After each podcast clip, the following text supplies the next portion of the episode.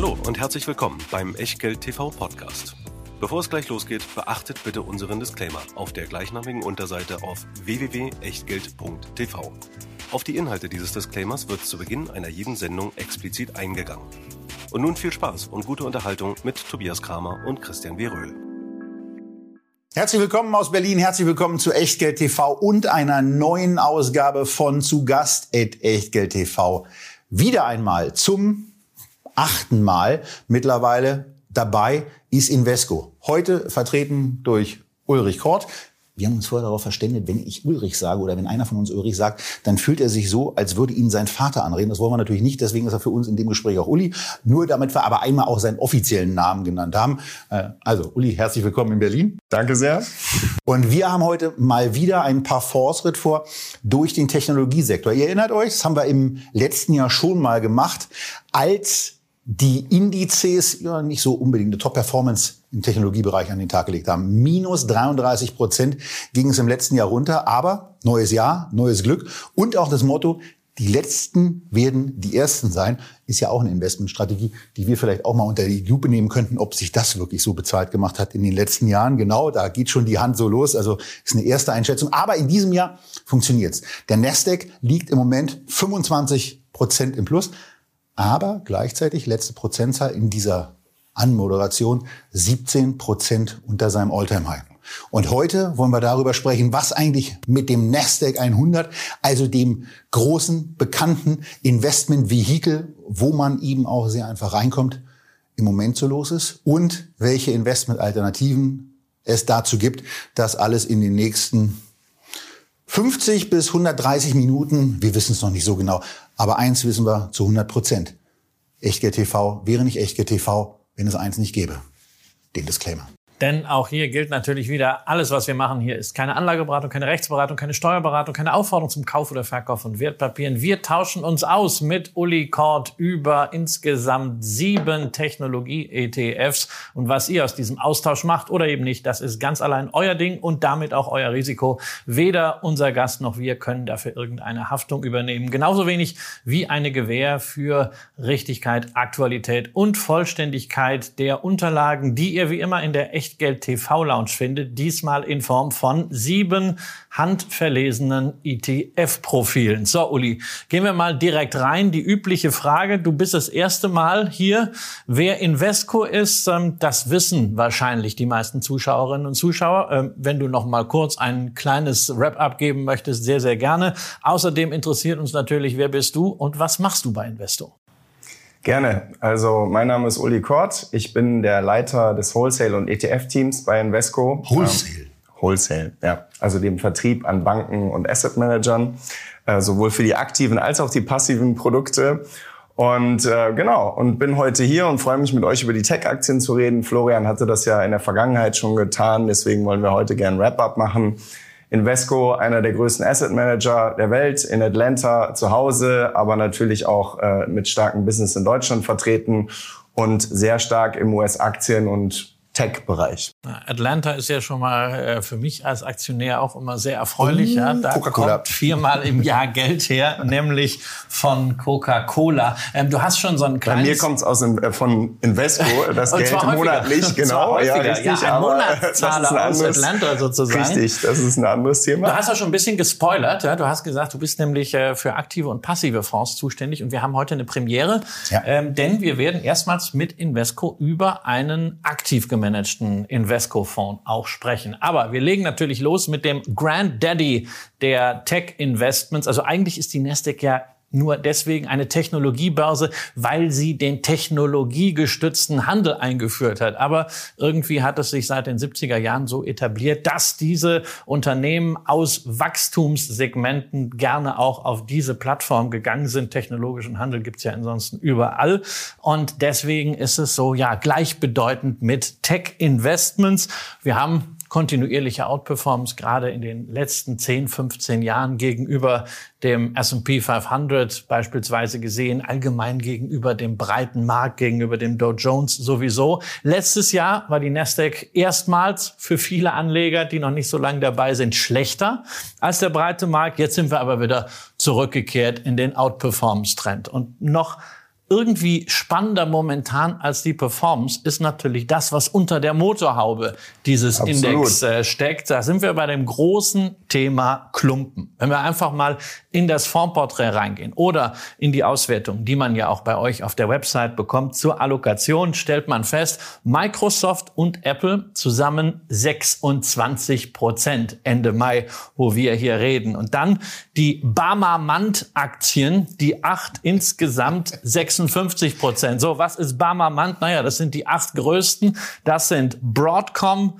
der Halbleiterhersteller, den muss man inzwischen wohl auch dazu nehmen. Apple, Microsoft, Amazon, Meta Platforms, Alphabet, Nvidia und Tesla. So, das heißt also, wir haben acht Aktien, die haben 56 Prozent, die treiben diesen Index auch so richtig. Kommen aber immer mehr dazu, ne? Du hattest ja in der Vergangenheit In der Vergangenheit waren sieben. Ich habe jetzt einfach nochmal das. Hammermann. Ja, aber das, das, das, das dieses, dieses B, ich habe ich hab mich auch gewundert. Also bei, bei der Vorbereitung habe ich auch gesagt, dieses und jetzt B? hat noch das B reingepackt. Das klingt natürlich viel besser. Und man muss bei, bei, bei Nvidia muss man sagen, wir nehmen ja heute, wo sind wir? Wir sind am 25. Mai.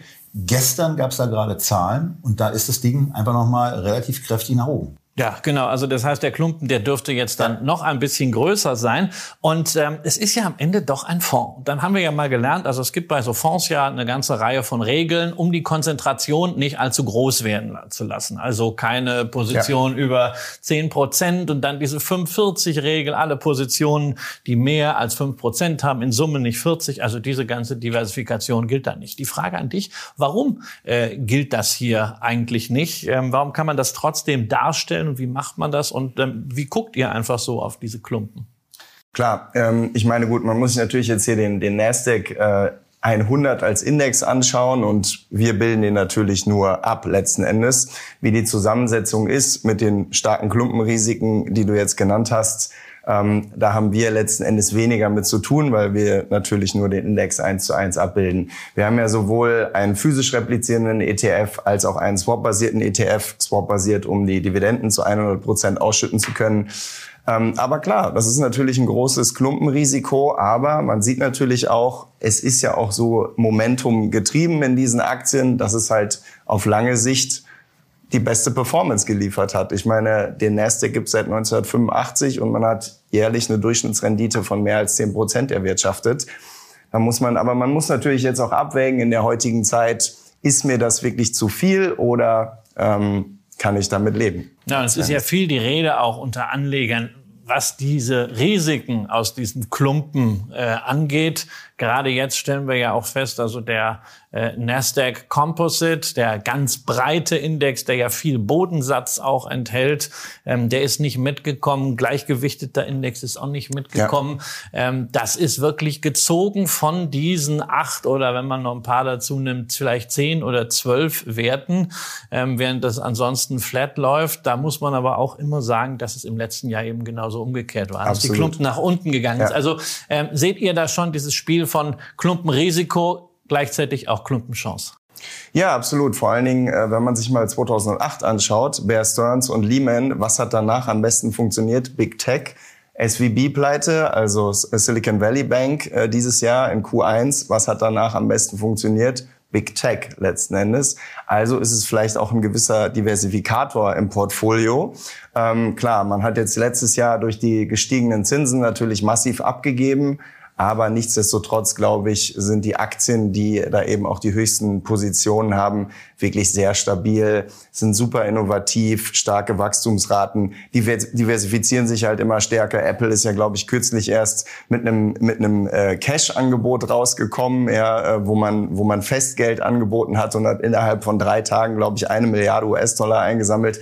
Also da fragt man sich wirklich, wie, wie cool sind diese Unternehmen eigentlich und was, was, was können die eigentlich wirklich machen und wie oft benutzt man sie eigentlich auch im täglichen Leben? Also ich meine, ich nutze mein iPhone, telefoniere damit, surfe damit im Internet, über Amazon schaue ich Amazon Prime oder bestelle mir irgendwelche Sachen.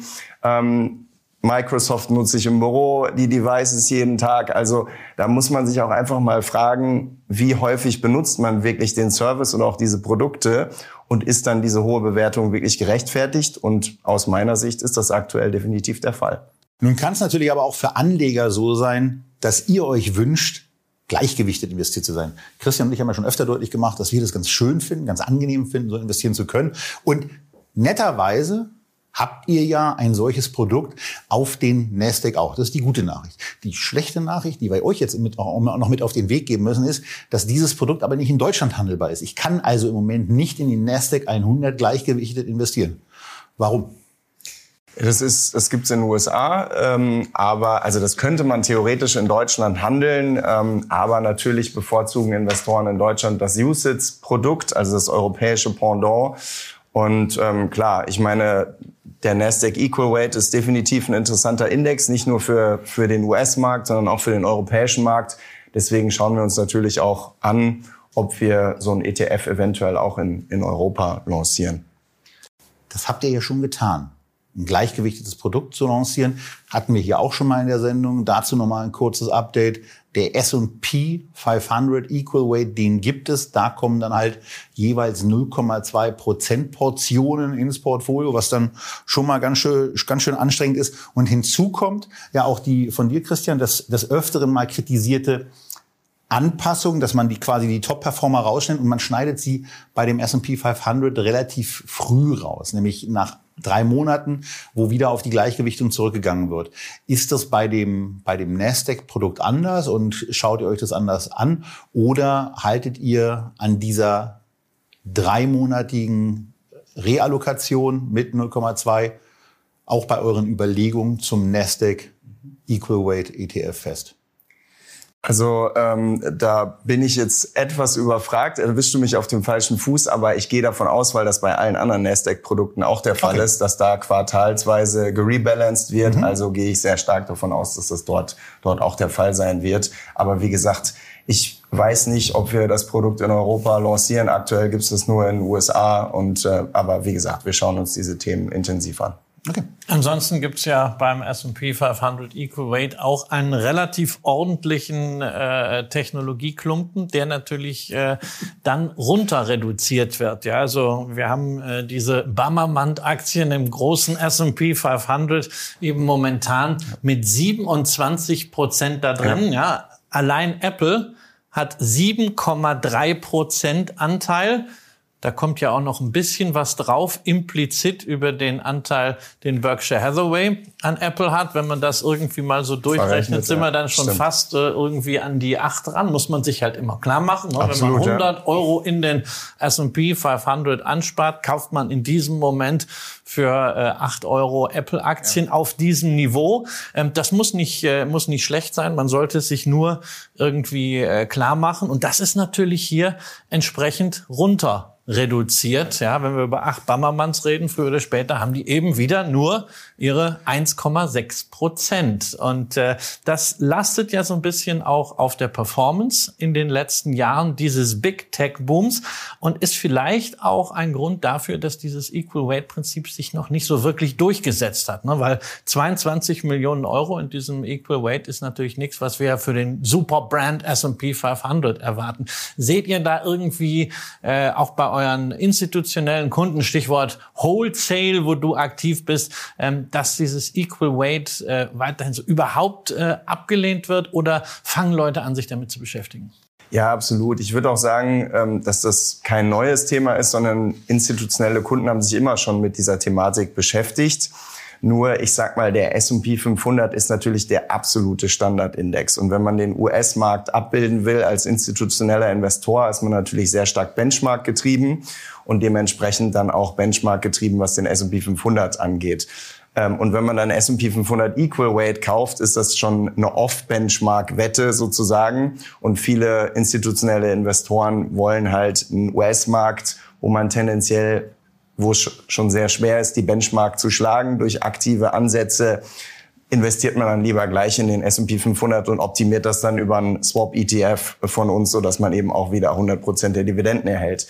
Äh, nichtsdestotrotz ähm, ist das für uns auch ein, ein super cooler Ansatz und vor allen Dingen, wir haben das mal wirklich analysiert, auch seit, seit den 1970er Jahren hat ein globales Equal Weight Portfolio besser performt bis heute als ein Market Cap oder ein BIP gewichteter Ansatz. Das finde ich super interessant. Nur seit 2008, äh, seit, seit der Lehman-Thematik und wo kontinuierlich die Zinsen eigentlich gesunken sind, hat der S&P 500 wirklich kontinuierlich den S&P 500 Equal Weight outperformed bis so ungefähr Mitte 2021. Da sind wir wieder bei Big Tech, weil das klingt total nach Big Tech-Einfluss ja. in dieser Phase. Ja, absolut. Aber natürlich, klar, auch getrieben durch die, durch die, wahrscheinlich durch die, durch die äh, gesunkenen Zinsen letzten Endes.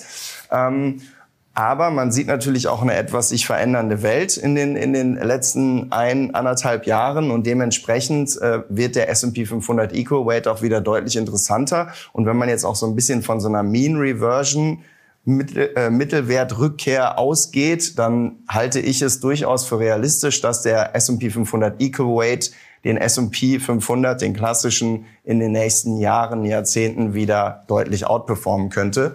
Und dementsprechend finde ich auch immer eine, eine Kombination persönlich aus S&P 500 Equal Weight und vielleicht Nasdaq ganz spannend. Wie schön, wie schön. Das ist genau das, was ich äh, 2017, als mein Sohn äh, von der Omi zur Geburt äh, so ein bisschen im Zuge der vorweggenommenen Vermögensübertragung ein Geld bekommen hat, für die USA mal auf einen Schlag investiert habe, nämlich äh, S&P Equal Weight und äh, Nasdaq dann für den äh, für den Big Tech Klumpen, ja. Und diese ganzen Diskussionen über Klumpenrisiken, Equal Weight und sowas, das hört sich ja auch alles immer so gut an und man kommt damit so schlau daher.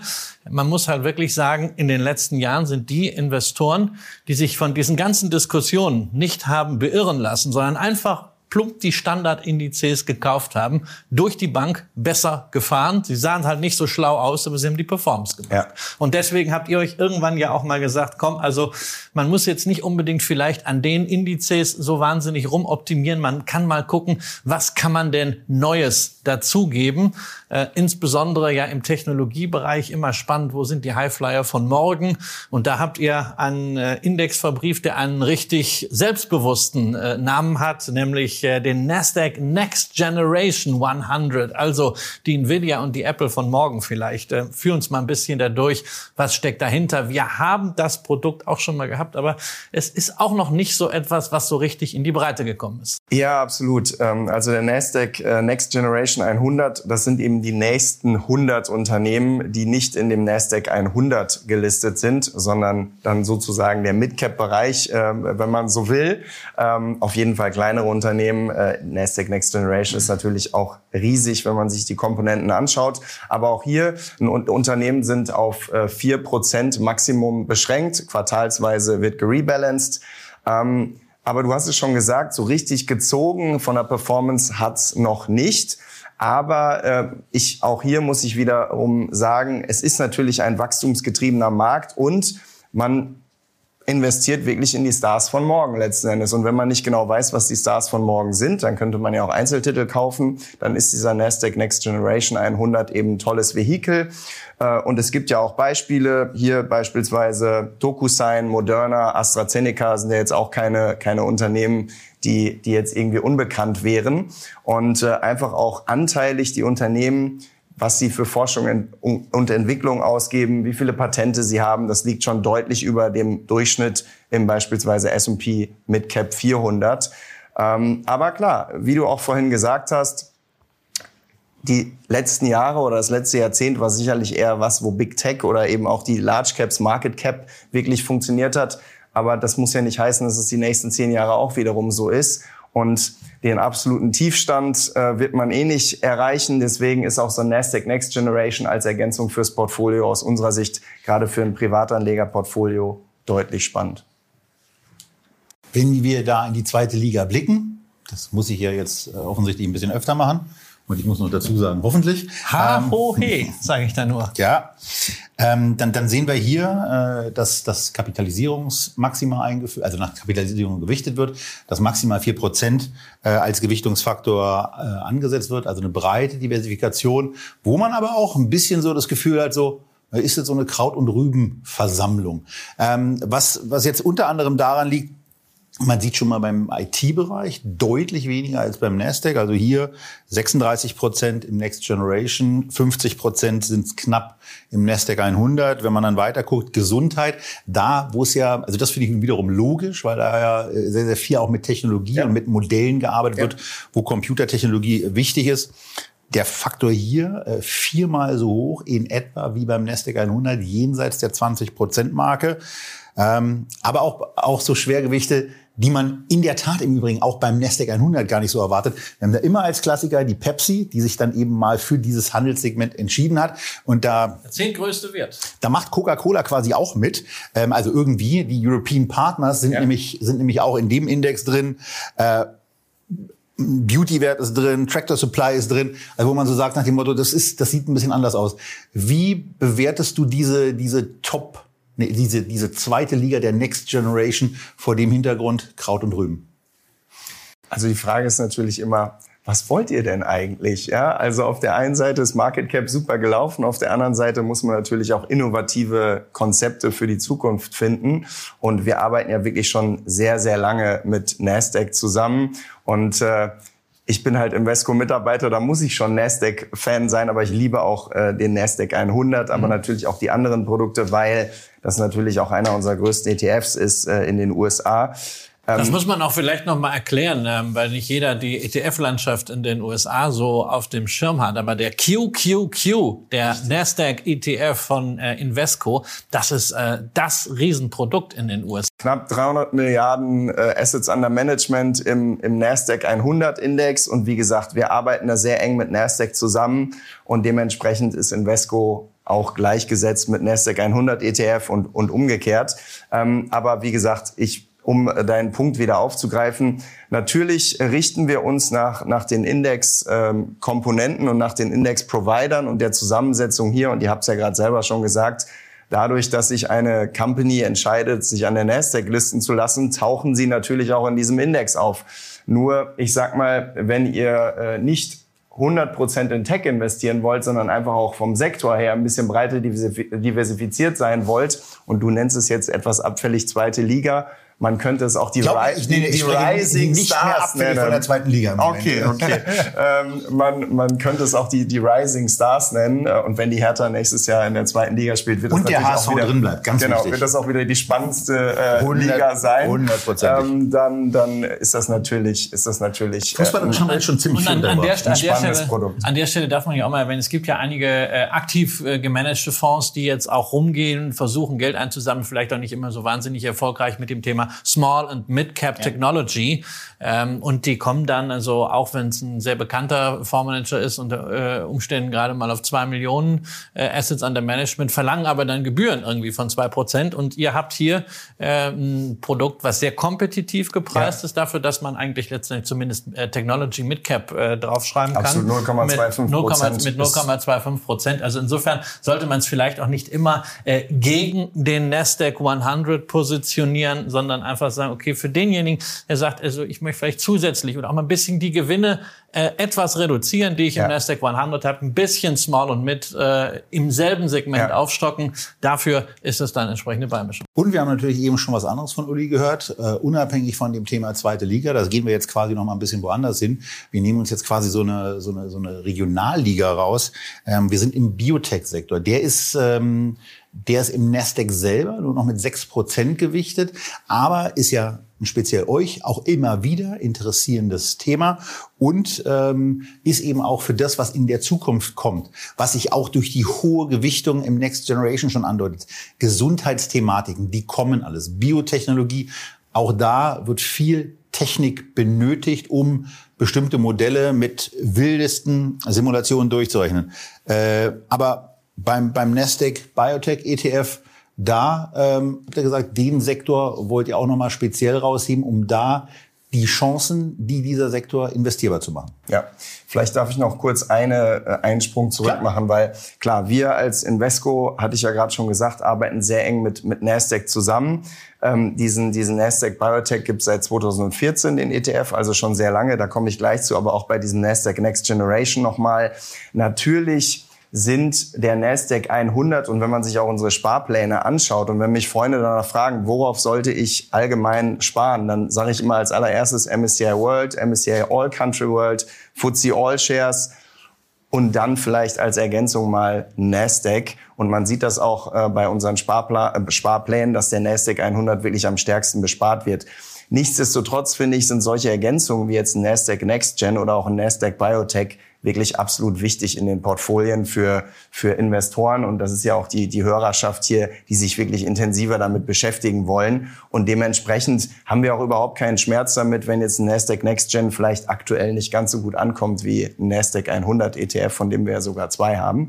Aber zurück äh, zu deinem äh, Nasdaq Biotech.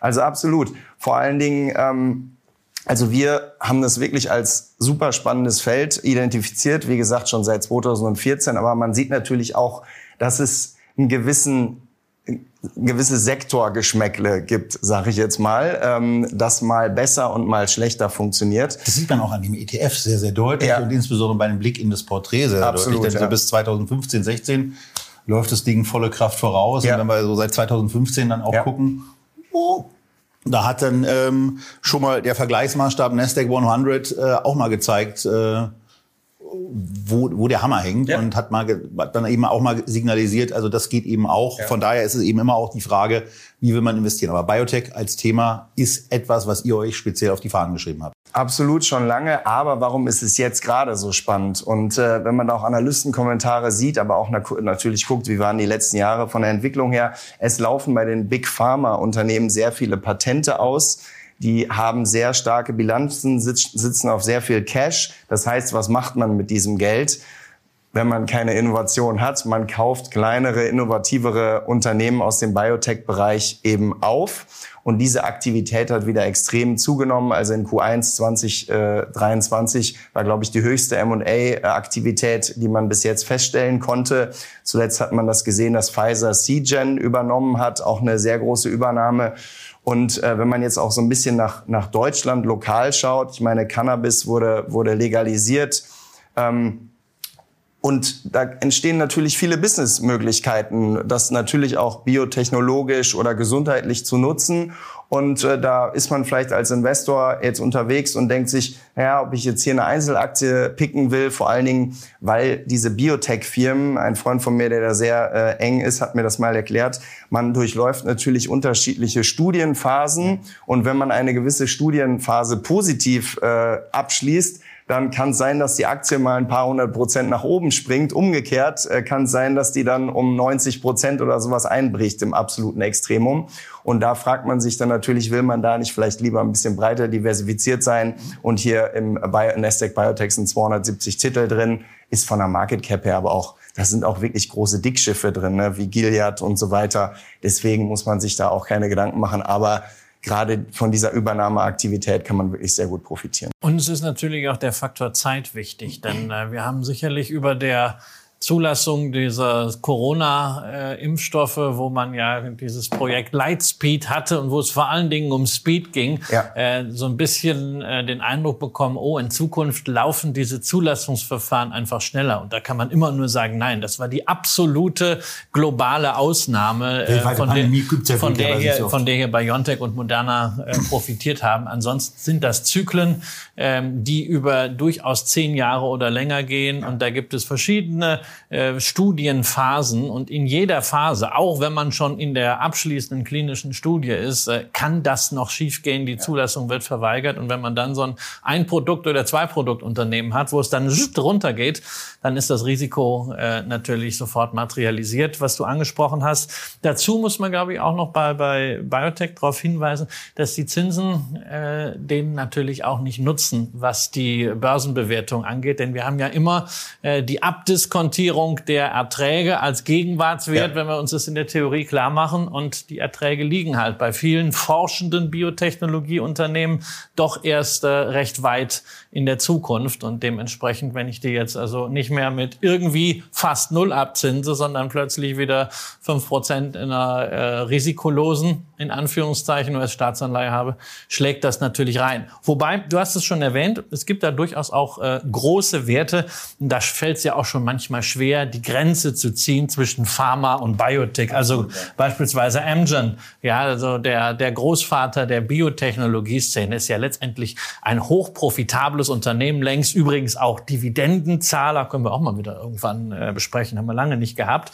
Und da haben wir auch eine interessante Neuerung in dem Indexkonzept, äh, denn wir haben eine Kapitalisierungsgewichtung drin, aber mit bestimmten Bedingungen. Ne? Ja. Wir haben die Top 4 Werte, die maximal je 8 Prozent bei der Neugewichtung erhalten, weitere Werte maximal 4 Prozent. Ja. Ähm, das heißt also, man zieht so ein bisschen die Klumpen raus. Wäre das nicht eigentlich auch eine sinnvolle Lösung so für den, für den Nasdaq 100 oder so ein Zwischending zwischen ähm, Equal Weight und dieser volle Kanne Kapitalisierungsgewichtung, dass man den Aktien ein bisschen mehr Luft gibt zum Atmen als jetzt diese 0,2 oder 1 Prozent pro Aktie, aber gleichzeitig die ganz schlimmen Klumpen natürlich vermeidet. Bisschen, bisschen gemein auch von uns, weil wir eigentlich bei jeder Gewichtungsstrategie immer wieder am, am Motzen sind. Na, Herzlichen Glückwunsch. Herzlich willkommen in Berlin. Ich wollte, ich wollte jetzt gerade sagen, lass, gib mir doch einfach 100 Millionen und dann legen wir das Konzept einfach gemeinsam auf, genau. oder? Das, das könnten wir doch auch machen. Das ist, das, ist, das ist ein Ding, wo wir äh, auf, auf Twitter regelmäßig überlegen, wie kann man den DAX äh, verbessern mit diesen ganzen Kaskaden, äh, die da drin stecken, mit, den, mit dem Autoklumpen, was, was kann man da tun? Und äh, das würde ich mich manchmal fragen. Also ich glaube, das sind so, so kluge Leute auch bei Twitter, die so, könnten euch da... Wenn, wenn sowas so im Raum steht, sollten wir vielleicht auch eine Erwiderung parat haben, nämlich sagen, gib du uns doch einfach 100 Millionen und dann fangen wir an nachzudenken. Okay, okay. Nee, aber um mal, um mal darauf zurückzukommen, auch auf die Zinsen, was du vorhin noch mal angesprochen hattest, weil das ist mir schon noch mal ein wichtiger Punkt. Also ich glaube wirklich, dass Biotech eben nicht so anfällig ist wie die Tech-Breite, was, was ähm, die Zinssätze angeht. Vor allen Dingen auch aufgrund der Verfügbarkeit von Venture Capital letzten Endes, weil ich eigentlich ähm, durch viele Gespräche auch festgestellt habe, dass man im Biotech-Bereich, klar, das ist mal häufiger sehr digital, also von den klinischen Studien abhängig, was ich vorhin schon gesagt hatte, aber dass man dort auch viel stärker Ankerinvestoren hat letzten ja. Endes, ja. Ähm, und das gibt natürlich schon noch eine gewisse äh, Stabilität dann auch bei bei kleineren Unternehmen, aber kleiner ist wie gesagt hier natürlich auch sehr sehr relativ. Eins muss man auch noch äh, dazu fügen, weil wir ja wissen, dass viele von euch im Biotechnologiebereich, ähnlich wie ich, äh, die BB Biotech als aktiv gemanagtes Portfolio haben, was übrigens gerade mal wieder vom äh, Net Asset Value Aufschlag schön zusammengeschmolzen ist.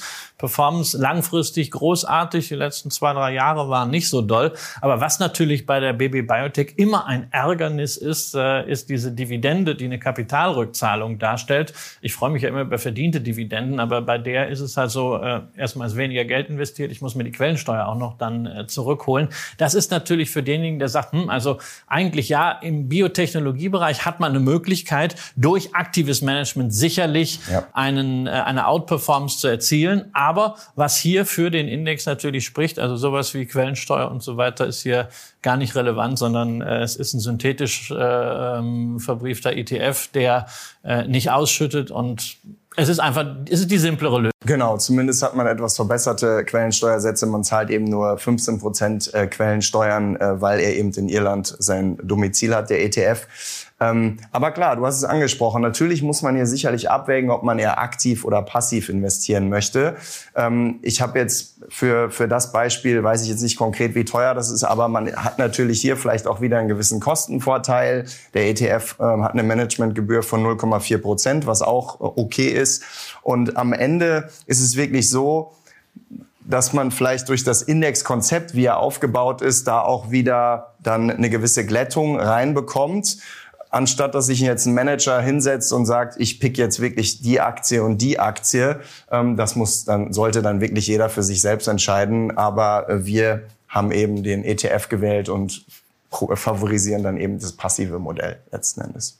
Jetzt waren wir eben bei einem Thema, was es seit mehreren Jahrzehnten gibt, was seit mehreren Jahren auch vernünftig investierbar ist. Mhm. Und äh, jetzt kommen wir zu einem Thema, was wir so lange noch nicht kennen, was deswegen hier auch als ETF-Konzept zum ersten Mal auftaucht, ähm, was aber jetzt auch mal verglichen mit dem Biotech-Produkt eine beeindruckende Summe an Geld bereits eingesammelt hat. Wir reden über den Invesco Coin Shares Global Blockchain ETF.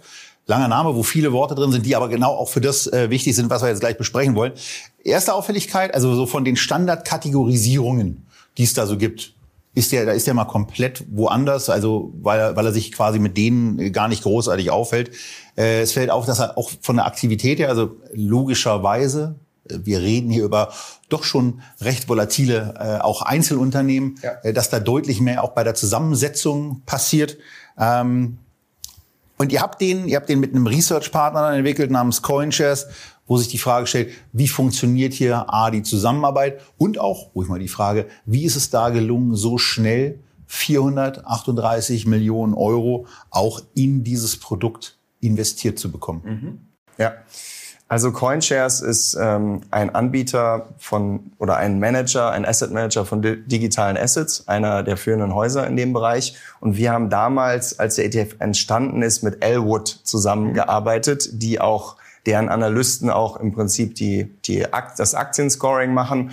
Und Elwood wurde von CoinShares damals, damals aufgekauft. Das, das ganz simpel letzten Endes, aber nichtsdestotrotz, es hat an dieser Qualität und an der Auswahl der, der Aktien hat das, äh, hat das keinen Unterschied oder macht das keinen Unterschied. Du hast es gerade angesprochen.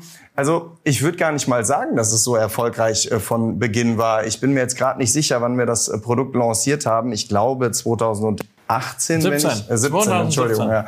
2017, wenn ich mir sicher bin. Und das war die ersten ein, zwei Jahre war das schon etwas, äh, ja, etwas holpriger Start, würde ich sagen. Man müsste wahrscheinlich nochmal einen Chart des Bitcoin einfach daneben legen, wie sich der da entwickelt hat. Und dann kam aber Corona, ja, und äh, dann ist nicht nur der Anteilswert äh, durch die Decke gegangen, ja, also damals äh, innerhalb kürzester Zeit verdreieinhalbfacht, äh, sondern eben auch das Volumen. Ne? Also Performance zieht halt äh, doch an. Also, dass ja. damals Volumen reingekommen ist, das wundert ja nicht. Aber dass dieses Volumen auch drin geblieben ist, weil ähm, wir sehen ja, dass der Anteilswert sich seit dem Hoch auch schon wieder halbiert hat, ja, ja, äh, wie bei dem ganzen Technologiehype abgesehen von äh, künstlicher Intelligenz die Luft rausgegangen und nicht wieder reingekommen ist. Ähm, trotzdem ist das Volumen ja dafür beachtlich. Ja, absolut. Ich würde das aber nicht unbedingt nur mit, mit Corona oder dem Bitcoin ähm, einhergehen lassen. Also da gibt es sicherlich äh, gewisse Zusammenhänge. Aber ich finde, die ganze Blockchain-Technologie hat auch dort erst richtig an Fahrt und an, äh, also dazu gewonnen, ist tendenziell im Beginner Mainstream, sag ich jetzt mal, äh, angekommen. Davor war es wirklich ein sehr sehr nischiges oder sehr Early Adopter. Jetzt lass mich, lass mich, da, mal, lass mich da mal einhaken. Ich hatte äh, letztens eine wunderbare Veranstaltung mit Scalable Capital. Äh, da habe ich einen Softwareunternehmer in München kennengelernt, der gerade sein Unternehmen verkauft hatte, der also von diesem Tech-Bereich, ging ich mal von aus, auch durchaus Ahnung hatte, auf jeden Fall ein Vielfaches äh, der Ahnung, die ich habe. Und der ja. sagte mir, Blockchain ist so das erste Mal, dass man eine Technologie hatte und sich dann erstmal jetzt überlegen muss, was findet man denn für sinnvolle Anwendungen, die man tatsächlich in der Blockchain ausschließlich darlegen kann, die man nicht mit anderen technologischen Verfahren umsetzen kann. Ähm, wie siehst du das jetzt an dieser Stelle? Ist das so, so, so ein Henne-Ei-Thema? Ja, absolut, aber es zieht sich auch einfach wie ein Kaugummi, muss man wirklich sagen. Ich war wirklich, das war äh, ganz zufällig, am Montag war ich im Flieger, äh, weil ich am Wochenende in Schottland war und saß dort wirklich zufällig, habe mich auf die Sendung vorbereitet und mein Partner neben mir las äh, Blockchain und da stellte sich heraus, es war der Chief Architect of Blockchain bei der Allianz Technology. Ähm, und er, wir haben uns dann wirklich darüber intensiv unterhalten und er sagte, die Blockchain-Technologie ist wirklich revolutionär.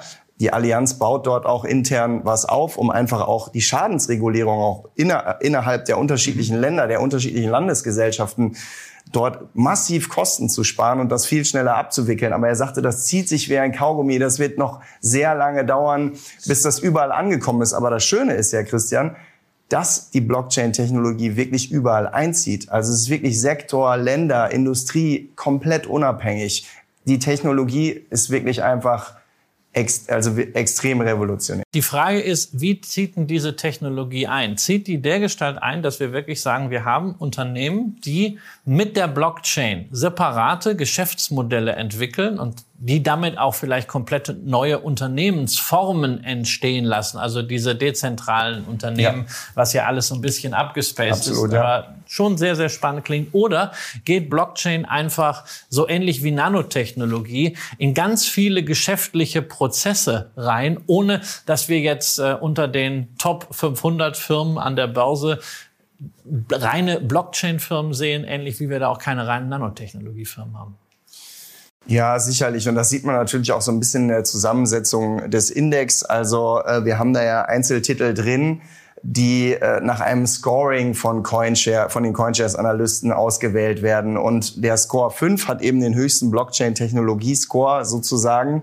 Also es wäre wirklich ein reiner Pure Play und ähm, ein Score 1 Unternehmen ist so in der Wertschöpfungskette, dem Einsatz der Blockchain-Technologie dabei äh, und wächst da sicherlich auch eher stark, aber hat halt zieht halt seine Erträge, seinen Umsatz noch wirklich aus, aus einem anderen Kernbusiness. Ist ja schön, dass du das erwähnst. Ne? Ja. Rio Tinto ist dabei, Alcoa ist dabei, der Aluminiumproduzent, Flow Traders, der ETF Market Maker ist auch dabei. Da sind allerdings jetzt ein bisschen weiter unten und äh, oben, oben, sagen, sehen, oben sehen wir dann oben ja. sehen wir dann halt so ja viele übliche Verdächtige aus dem Technologiebereich, wie beispielsweise eine äh, Samsung Electronics. Das freut dich natürlich wieder. Taiwan Semiconductor, ja, eine Oracle. Freut auch der nächste Wert, der jetzt kommt kommt nach Oracle, der Oracle. Eine Softbank. Genau. Ja, also es hat ja auch viel damit zu tun, dass man einfach mit der Gießkanne Geld verteilt. Das kann Softbank auch sehr gut. Manchmal auch ein bisschen mehr. Aber ne, also ich komme da wieder auf so eine Formulierung von Tobias äh, zurück. Ist das ein bisschen Kraut und Rüben?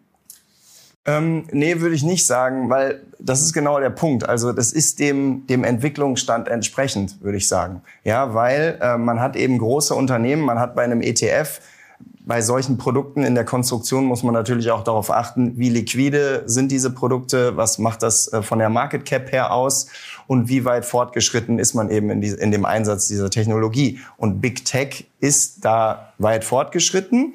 Ähm, aber zieht natürlich den Großteil seiner Umsätze und Gewinne jetzt noch nicht aus der Blockchain-Technologie oder setzt sie halt intern ein. Ähm, und dementsprechend kriegen sie auch nur einen Score von eins oder zwei und dementsprechend auch nicht so ein hohes Gewicht, sondern vielleicht nur von 0,5 oder 1 Prozent, was du gerade genannt hattest, oder eine Rio Tinto Alcoa, eher so aus der Energiezulieferung für Mining-Unternehmen, die sie natürlich auch, wenn sie sie selber nicht brauchen, diese Energie dann beispielsweise an Bitcoin oder Kryptominers weitergeben können. Man hat dann aber einen Score 5, hat gerade nur ein Unternehmen, äh, Monex, eine japanische Handelsplattform, die halt sehr intensiv eben Kryptohandel betreibt oder Coinbase, äh, Coinbase zum Beispiel, eine der größten Handelsplattformen. Und das sind dann natürlich eher die Unternehmen mit dem Score 5, Score 4. Und ich finde die Diversität eigentlich sogar ziemlich, ziemlich cool, sag ich jetzt mal, weil man hat natürlich in erster Linie an den Top-Positionen Unternehmen, die eher einem Pure Play nahe kommen, die, wo wir sicherlich auch noch nicht hundertprozentig sind, aber eine Stabilität im Portfolio dieser, dieser größeren Unternehmen, die mir einfach diesen Entwicklungsstand auch widerspiegeln. Aber ich habe ja ganz am Anfang gesagt, es findet natürlich schon eine gewisse Rotation auch in dem Index statt. Also zuletzt hat das, haben die Analysten oder die, die Stockpicker äh, von, von CoinShares auch wieder gesagt, sie wollen den ETF wieder oder den Index wieder stärker dem Bitcoin angleichen sozusagen, weil letztes Quartal war wirklich sehr schwierig, weil man dort eben auch sehr stark von den US-Regionalbanken pleiten ähm, oder den Verwerfungen dort im Markt mit einer Silvergate ähm, oder auch eine Signature Bank, die dort in dem Index drin waren und natürlich auch sehr stark im Venture Capital Bereich dort unterwegs waren, ähm, auch gelitten hat sozusagen. Ähm, aber da zieht dann auch wieder die schöne Diversität des, des, ähm, des Blockchain-ETFs, der natürlich auch über Länder und Sektoren diversifiziert ist. Ja. Du hast gerade zuletzt angesprochen, das ist ganz schön für die nächste Frage, weil mhm. bisher haben wir immer über Gewichtungen und sowas ja. gemotzt. Das tun wir jetzt nicht. Das ist die gute Nachricht. Die schlechte Nachricht ist, jetzt geht's mal mit der Performance los. Mhm. Äh, also wir haben schon herausgestellt, die 438, die sind im Grunde genommen auf einer 438 Millionen, nee, äh, doch 438 Millionen Euro, die investiert sind, die haben auch schon eine Halbierung hinter sich. Also das, das Geld ist offenbar fest und äh, da sind da sind auch überzeugte Investoren drin. Haken dran, wichtig und gut. Aber jetzt stellt sich vor allen Dingen eine, Frage, eine Dreierfrage. Da kannst du dir eine von aussuchen im Grunde genommen. Äh, wie seid ihr denn im Moment mit der Performance zufrieden? Wie ist CoinShares mit der Performance zufrieden? Oder wie seid ihr mit CoinShares zufrieden? Und Hintergrund der Frage ist, dass der, dass der Global Blockchain in dem Jahr ungefähr zehn Prozent an Wert zugelegt hat. Nasdaq hat man am Anfang schon äh, thematisiert, 25 Prozent in diesem Jahr und der inzwischen so vom, von, der, von der Nachrichtenstattfindung deutlich zurückgedrängte Bitcoin hat dieses Jahr also in meinen Augen einigermaßen unauffällig, nochmal deutlich stärker zugelegt, nämlich zum Euro 60 Prozent an Wert zugelegt. Ja. Und jetzt, wenn ich, wenn ich hier den, wenn ich hier den, den Global Blockchain ETF so sehe, dann sage ich, reden wir aber nicht über Gewichtung, reden wir über Performance. 10 versus 25 versus 60. Ja, genau. Also das hatte ich ja gerade schon, schon angesprochen, dass man natürlich auch im letzten Jahr, wo der Bitcoin eben dann auch massiv underperformed hat oder schwach war, haben natürlich auch die, die Coin-Shares Analysten letzten Endes geguckt, was kann man mit dem Portfolio mhm. machen oder wo sind denn eigentlich die, die Blockchain-Technologie-Aktien und da kann man natürlich auch einen gewissen Fokus legen. Man kann auf Handelsaktivitäten legen. Du hattest ja vorhin so suffisant Flow Traders angesprochen. Die sind halt auch in dem Index drin, weil sie eben auch im Kryptohandel aktiv sind.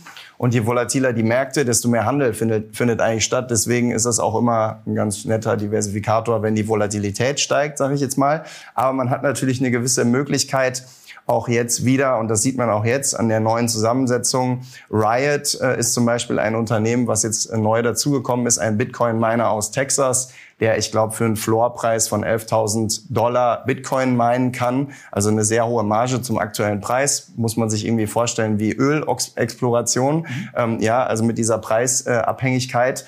Und dementsprechend hat man natürlich eine gewisse Möglichkeit, äh, das auch anzugleichen. Klar, die Performance äh, könnte, könnte besser sein, aber man muss jetzt auch mal ein bisschen die Kirche im Dorf lassen. Bitcoin und ein 50 Aktien breiter äh, Index sehe ich jetzt nicht, dass wir da nahe bei einer äh, Korrelation von eins äh, mhm. laufen werden. Aber man sieht das natürlich, dass eine gewisse Nachfrage dann auch wieder gefallen ist oder jetzt auch wieder steigt, wenn Kryptowährungen wieder, wieder interessanter werden und das wieder stärker im Fokus ist, weil sich natürlich auch Kryptoinvestoren als allererstes sicherlich Blockchain-Aktien dann letzten Endes anschauen. Aber wir sind da absolut, sind da absolut zufrieden. Und vielleicht ganz letzte, letzte Sache, um deine Dreierfrage zu beantworten. Es gibt wirklich sehr viele Investoren in diesem Produkt, weil auch hier der Blockchain-ETF ist an, den, an Nummer drei, was Sparpläne bei uns angeht. Nummer eins MSCI World, Nummer zwei Nasdaq 100 ETF, Nummer drei Blockchain ETF und äh, dementsprechend auch die Erklärung, warum man da vielleicht auch immer noch bei einer ganz guten Kapitalbasis ist und dass die breite Masse schon an den Erfolg des ETFs oder der Blockchain-Technologie glaubt. So. Und wenn ihr euch vor allen Dingen auch für ein Thema, was wir hier heute besprechen, gerade auch von den neueren, spezieller interessiert, lasst es uns gerne innerhalb des Kommentarbereichs wissen, damit wir auch da mit Invesco nochmal was herausgreifen können, wo ihr euch möglicherweise eine Vertiefung wünscht. Denn wir gehen ja heute mal ein bisschen breiter durch Themen durch und kommen jetzt auch zu einem Thema, was wir eben so mit Invesco noch nie hatten. Und Christian hat es vorhin schon gesagt, dass Invesco ein Haus ist, was eben nicht nur, sondern auch aktive Investmentprodukte anbietet. Und bei so einem Produkt äh, sind wir jetzt angekommen beim, naja, man muss eigentlich sagen, beim nächsten heißen Scheiß der letzten Jahre, nämlich beim Thema Metaverse. Und, oder beim äh, nächsten Scheiß der nächsten Jahre, nicht der letzten Jahre, oder? Hast du jetzt den heiß weggelassen? das, äh, da, da wäre ich ja vorsichtig, aber äh, da, da seid ihr jetzt bei und zwar nicht so sehr, ähm, also äh, voll auf das Thema Metaverse setzend. Ähm, und da habt ihr, da habt ihr euch eben für ein aktives Management entschieden. Und da stellt sich die ganz simple Frage zunächst mal, Warum? Gibt's da, gibt's da keinen passiven, passiven Zugang oder so einen Zugang, wie ihr ihn mit CoinShares ja auch gewählt habt? Also äh, doch, es gibt passive Zugänge. Jetzt kann man darüber streiten, ob der ähm, Blockchain-ETF für jemanden aktiv oder passiv ist letzten Endes. Der ist eigentlich so semi-aktiv ja. natürlich schon dadurch. Und das haben wir ja bei all diesen sogenannten Trendthemen, die man jetzt nicht eins zu eins einer klassischen Sektorklassifizierung äh, wie dem Global Industry Classification Standard ja. zuordnen kann. Also Semiconductor oder Biotechnologie, das kann ich ganz einfach mit einer Bloomberg-Abfrage rausfinden. Aber ob ein Unternehmen unter welchen Prämissen auch immer, sich als Blockchain oder als Metaverse qualifiziert, das ist eben in dieser Klassifizierung noch nicht drin. Das ist vielleicht dann, wenn das Metaverse wirklich mal äh, etwas ist, wo wir uns dann äh, zehn Stunden am Tag aufhalten. Aber ja, noch ist nicht. Insofern ist es semi-aktiv, ist so der Versuch, glaube ich, bei dem Blockchain zu sagen, also es ist eigentlich irgendwie aktiv, aber wir versuchen das in ein Indexkonzept auch durch diese regelmäßigen Überprüfungen und nicht dieses Ongoing-Prozess zu werfen. Und hier habt ihr aber bewusst gesagt, so, aktiv gemanagter Fonds und da sind auch Fondsmanager, sogar mit Bild. Kriegt absolut, kriegt aber auch um äh, bei Blockchain noch ganz kurz äh, letzte Worte, kriegt aber auch ein passives Pricing ne, mit äh, 0,65 Prozent äh, als ETF-Hülle ist natürlich für einen klassischen ETF teuer, aber für einen für einen Themen-ETF eigentlich normal oder relativ günstig bepreist. ähm, aber zurück jetzt zum zum Metaverse-Fonds. Ähm, das ist ja letzten Endes noch ein viel neueres Thema, sage ich jetzt mal. Und äh, hier auch wieder an die Investorenschaft gerichtet, man muss sich da selber einfach auch fragen, was hat das für eine Bedeutung für mich selber? Und glaube ich daran, dass sich das wirklich durchsetzen wird letzten Endes?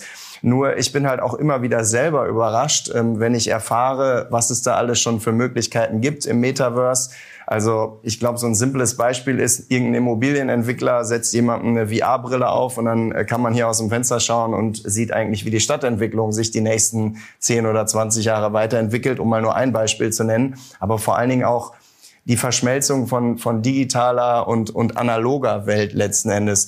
Mir hat das letztens ein Kollege mal gesagt, er meinte, er wäre so gerne mal beim Burning Man dabei, ähm, dieses, dieses Festival in Kalifornien, aber er will da eigentlich gar nicht hinreisen, weil ich glaube, da muss man erstmal vier, fünf Stunden in die Wüste fahren. Aber man kann sich einfach zu Hause hinsetzen, eine VR-Brille aufsetzen und kann dieses Erlebnis wirklich hautnah miterleben. Und das ist doch schon geil, oder? Guck mal, wie, die, guck, mal, wie die, guck mal, wie die Augen leuchten. Nee, wir sind hier, total bei meinem Kernthema. Das ist genau ja. dieser Punkt, wo ich, wo ich, äh, seitdem ich mir in 2015 so ein Ding selber mal aufgesetzt habe in Dubai von Samsung seinerzeit, eben einfach nur Gedanken machen, das muss doch möglich sein, in Sportstadien diese 180-Grad-Kameras, mehr brauchst du ja nicht. Vielleicht reichen auch 120 Grad, um das Spielfeld zu erfassen, an verschiedenen Positionen, auf der Süd in Dortmund, auf der Nord in Dortmund wir müssen ja mal gucken, wo man die Weihnachtsfeier, die, die, nicht die Weihnachtsfeier, die Meisterschaftsfeier möglichst gut miterleben kann.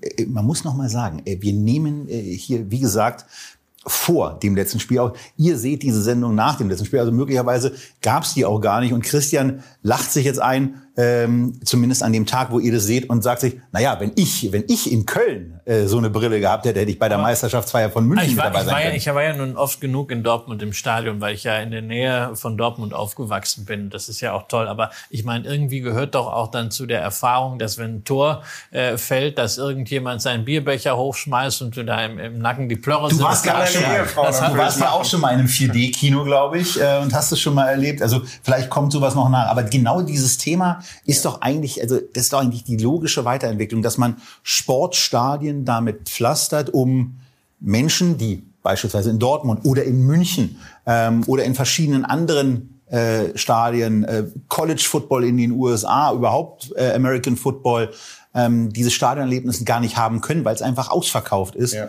diese Erlebnisse zu ermöglichen. Ja, also vor allen Dingen auch das erstmal allen zugänglich machen vom, vom Preis her letzten Endes. Aber ich glaube, da muss man auch so ein bisschen wieder unterscheiden und wir gehören jetzt nicht zur Generation Z, sage ich jetzt mal, sondern wir sind schon etwas älter und halt auch noch sehr analog aufgewachsen. Und gerade wenn man jetzt auch in der Pandemie schaut, ich meine, man kann oder Microsoft äh, Mesh ist eben auch eine Möglichkeit, dass man mit einem Avatar in Teams in ein Meeting eintaucht und man könnte ja das, ich meine, wir sind, leben in so einer globalen Welt. Man hat jetzt ein Meeting und das ist ja so ein bisschen das, was, was auch so ein bisschen die letzten Jahre und während Corona natürlich auch schwierig geworden ist, dass Menschen wirklich dieser, dieser persönliche Austausch gefehlt hat. Und natürlich kann man das durch das Metaverse sicherlich nicht zu 100 Prozent ersetzen, aber es ist schon was anderes, ob ich jemanden nur am Telefon habe oder ob ich mit jemandem über meine VR-Brille in einen virtuellen Raum trete letzten Endes und quasi ein ein physisches Erlebnis mit dieser Person in der digitalen, in der digitalen Welt so, jetzt, habe. Jetzt, jetzt, kommt, jetzt kommt man die Generation Weltscheibe hier. Ja, weil jetzt sage ich, okay, das ist ja ganz toll, wenn die, wenn die jungen Herren äh, das, das so schön finden und die äh, ähm, das alles nutzen wollen. Also mich, mich kickt das so überhaupt nicht, aber ist ja egal. Wenn Auch ich jetzt, nicht das möglich, ich, die Möglichkeit, Stadionerlebnisse zu haben? Nee, wenn ich Stadionerlebnisse haben würde, gehe ich ins Stadion. Ja, das ist halt für mich immer was Besonderes, ja, weil ich nicht dann, äh, und dann freue ich mich auch drauf und dann genieße ich das mit all diesen Sinnen, die ich habe und das muss ich nicht äh, elektronisch aber jetzt. Überleg dir aber, mal, Christian, nein, ganz kurz, in der, also gerade auch in der Bildungsthematik, ja, also das muss man sich doch auch mal vorstellen. Also es gibt ja schon die Möglichkeit, an jeder Uni letzten Endes digital über übers Internet da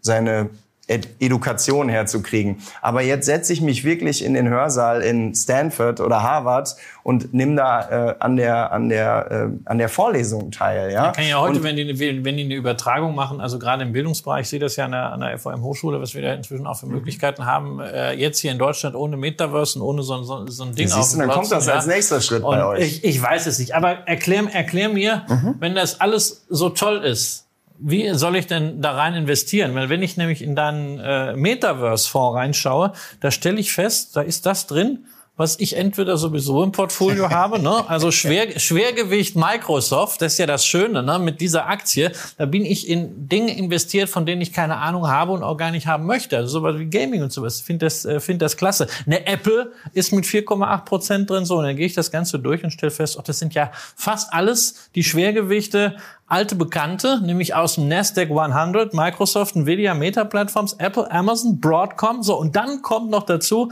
Samsung Electronics, Taiwan Semiconductor, Tencent Holdings. So, das sind alles die, die Riesenschwergewichte. Warum brauche ich einen aktiv gemanagten Fonds, der ja auch 2% BA kostet, ne, was eben die geringen Kosten der ETF-Hülle bis zu, also mhm. äh, ähm, aktuell dann 1,5, ja. aber ich glaube, der Rahmen ist zwar ist ja noch ein neues Produkt, ist ja noch nicht mal ein Jahr am Markt. Warum brauche ich da einen aktiv gemanagten Fonds, ähm, wenn ich doch eigentlich, also mit dem Nasdaq 100, auch da mal wieder eine super Abdeckung habe? Das ist ja eigentlich noch mal ähnlich übrigens auch wie bei KI. Ein Riesenargument, dass Big Tech diese Trends vorantreibt und daran auch entsprechend partizipieren wird. Das Schöne ist, dass man bei Invesco immer richtig ist, oder? Egal, ob man jetzt in den aktiv gemanagten ja. Metaverse-Fonds oder Ist die Frage, den, wo in, in den, den Bauchladen man reingreift, in die, in die teuren oder in die günstigen. Aber richtig. was ist das Argument nee, hier, genau. die Perspektive? Nein, ähm, also du hast natürlich recht, ähm, aber dadurch, dass es eben auch noch so ein, so ein frühes Thema ist, haben wir hier explizit einen Stockpicker-Ansatz gewählt mit einer Benchmark äh, MSCI All Country World. Aktuell sind 35 Titel drin.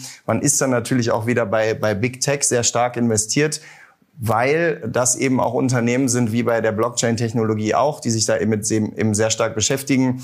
Apple kommt jetzt wahrscheinlich äh, demnächst, vielleicht äh, wenn die Sendung schon, schon äh, äh ausgestrahlt wird, mit einem Virtual Reality Headset raus und man hat es in der Vergangenheit immer irgendwie gemerkt. Wenn, wenn Apple was Neues rausgebracht hat, dann konnte es durchaus zum Mainstream werden. Siehe, siehe, siehe iPhone. Immer, ja. ist immer wieder geil. Also, das Futur 2, das gab es nur in Latein und das gibt es bei Apple. Ne? Wird entwickelt haben. Äh, das ist sensationell.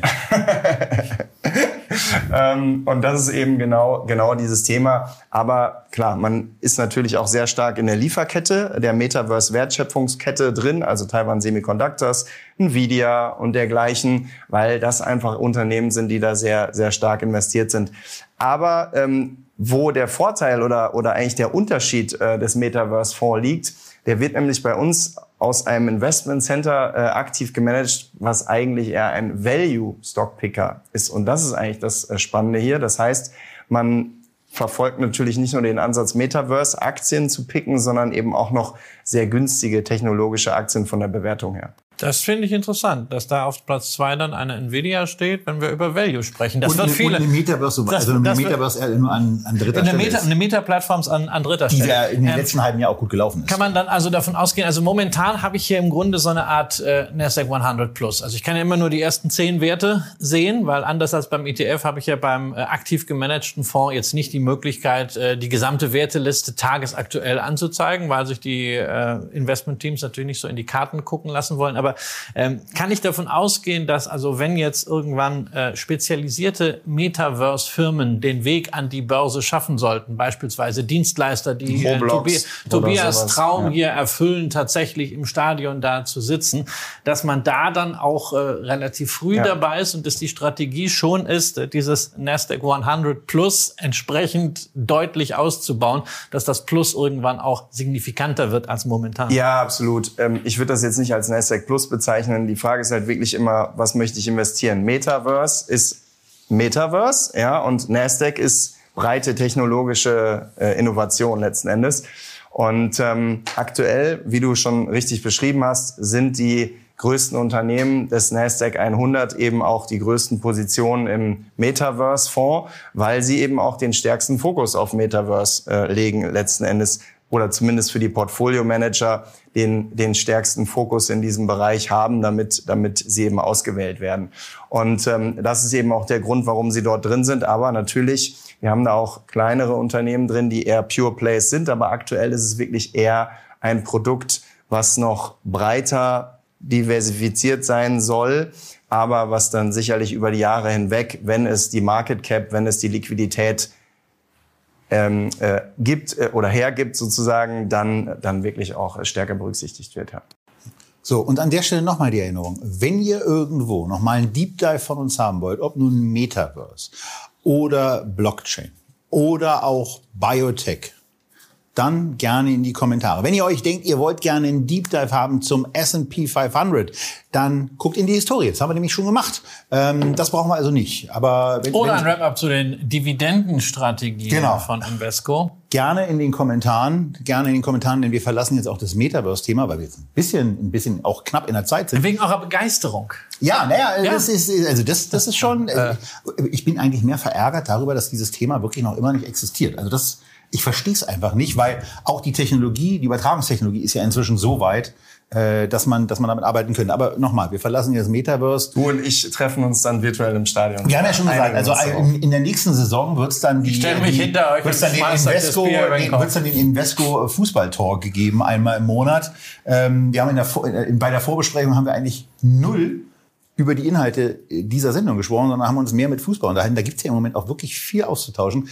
Aber viel auszutauschen gibt es auch zu einem Thema, was wir am Anfang der Sendung hatten. Das war Reverse to the Mean. Ähm, also, dass der, dass der Nasdaq schlecht gelaufen ist im letzten Jahr und dieses Jahr so ein bisschen der Phönix aus der Asche ist. Und es gibt so einen zweiten Sektor, der uns in den letzten Monaten auch immer wieder über den Weg gelaufen ist, der wirklich schlecht gelaufen ist. Und das war ausgehend damals von der, von der Konferenzansprache eines Jack Ma beim bevorstehenden Börsengang ähm, einer Alibaba-Tochter, Ant Finance, die, die ja. Underperformance chinesischer Aktien. Mhm. Und das Schöne, was wir hier eben haben, MSCI China Technology ähm, All Shares ist eben auch etwas, wo man investieren kann und wo man investieren kann, um Wertentwicklung dann speziell chinesischer Unternehmen mit Technologiefokus abzudecken.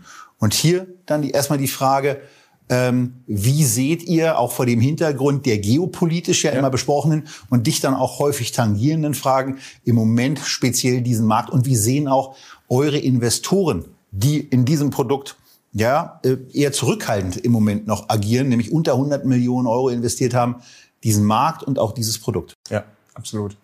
Ähm, also vielleicht grundsätzlich mal zum Thema China. Wir sehen China als den absoluten Zukunftsmarkt an, ähm, der ja jetzt schon die Nummer zwei hinter den USA ist, aber aus unserer Sicht den US-Markt noch deutlich stärker einholen wird und eine immer größere Bedeutung bekommen wird.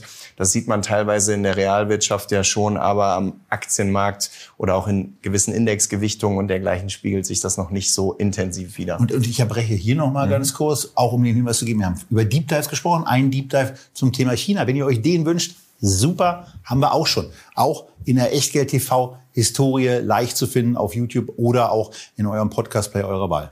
Genau. Ähm, vielleicht warum jetzt äh, China Technology oder warum ist das? Ich fange mal mit den mit den Threats sozusagen an. Ja, ähm, klar. Die chinesische Politik, Jack Ma, du hast es vorhin angesprochen.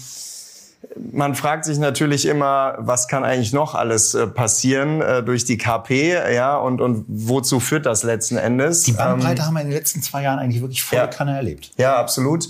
Ähm, aber dementsprechend auch hier wieder rate ich wirklich von Einzeltitel-Investments in, in China ab, sondern äh, bin wirklich dafür, den Markt möglichst breit diversifiziert zu spielen. Ähm, wir haben ja auch ganz breite chinesische Produkte, aber hier jetzt explizit diesen äh, China All Shares äh, Technology. Und das ist wirklich ziemlich spannend, finde ich, weil wenn man sich den Markt wirklich anschaut, ich habe jetzt heute ähm, gelesen, dass die Covid-Zahlen in, in China schon wieder steigen. Das heißt, man weiß immer noch nicht so genau, was da jetzt in Zukunft passiert, aber tendenziell ähm, profitieren dann natürlich solche Themen wie E-Commerce, Gaming, äh, Bildung und äh, so weiter und alles in digitaler Form sehr stark davon. Und dementsprechend ist natürlich auch ein technologischer ETF im zweitgrößten äh, Markt und auch in der größten Volkswirtschaft der Welt äh, einfach auch super spannend. Ja. Seit dieser äh, Index überhaupt verfügbar ist, der ETF kam ja ein bisschen später, war es mal einmal kurz während äh, dieser Pandemiezeit, dass er den Nasdaq 100 aus Euro-Perspektive gesehen jetzt eingeholt hatte. Äh, seitdem äh, hat sich der Nasdaq 100 wieder erstaunlich äh, entwickelt, während wir hier mehr als 50 Prozent äh, Minus haben. Ja. Ganz äh, intakten Abwärtstrend bei Werten, die halt insgesamt, also wenn wir wieder auf die Schwergewicht schauen, sowas wie Tencent, Alibaba, Meituan äh, ja. hier implizieren. Warum sollte man ausgerechnet jetzt sagen, hey, das könnte eine Portfolioergänzung sein? Ja, und du hast es vorhin schon selber gesagt. Und wir kommen wieder immer auf die alten Themen, die wir am Anfang schon diskutiert haben, zurück. Investiert man jetzt in die Dinge, die einfach schon massiv gelaufen sind oder investiert man vielleicht in die Dinge, die in Zukunft massiv laufen könnten? Und wenn man jetzt mal rein von der, von der Bedeutung der Märkte ähm, ausgeht, USA versus China oder USA versus Europa versus China, ähm, dann finde ich, sollte man auf jeden Fall in China dabei sein. Ähm, aber klar, es könnte noch ein Jahr dauern, äh, könnte direkt losgehen, das weiß man vielleicht nicht so genau, aber ich sag mal, der E-Commerce-Markt in China ist, glaube ich, dreimal so groß wie, wie in den USA. Was alles digital in China schon gemacht wird, vor allen Dingen auch, was die Regierung einfach an Subventionen an, an die Technologieprovider dort gibt, um diesen ganzen Technologiesektor von, um von dem produzierenden Gewerbe hin zu einer Dienstleistungsgesellschaft zu werden, die sind schon enorm und phänomenal. Und was ich ja auch wieder spannend finde, man sieht das ja leider nach dem, äh, nach dem äh, Ukraine, äh, nach dem Start des Ukraine-Kriegs, man kommt wieder stärker äh, aus so einer One World in eine Two World oder mehrfach World äh, rein. Und das ist für mich so ein bisschen die, die Thematik auch. China koppelt sich halt immer stärker von den, von den USA ab. Jetzt treffen sich ja bald die Außenminister. Vielleicht wird sich dann wieder ein bisschen annähern. Aber letzten Endes hat China auch durch die ganze Seidenstraßenentwicklung, Einnahme des Kontinents von Afrika, spricht man ja sehr stark davon, man will sich viel stärker unabhängig von den USA oder von der westlichen Welt machen und dementsprechend auch hier wieder ein spannendes Thema, dass man dort auch investiert sein Das impliziert sollte. natürlich immer, dass die Unabhängigkeit Chinas nicht so weit geht, dass man sagt, also wir wollen jetzt keine ausländischen Aktionäre mehr in unseren Unternehmen haben. Also sprich, das ist natürlich schon eine wichtige Voraussetzung, dass der Kapitalverkehr weiterhin zumindest ja. in dem Umfang funktioniert, wie das momentan der Fall ist. Ihr, Sie wollen ja auch weltweit. Also ihr habt das Ganze ja hier an dieser Plattform äh, gebunden, äh, Stock Connect, Stock Connect was ja. ja nun auch sehr wichtig ist, gerade wenn man die Abdeckung chinesischer Aktien zum Beispiel im MSCI World äh, sich anschaut, denn da sind zunächst mal nur die offshore gelisteten Aktien mit ihrem vollen Wert drin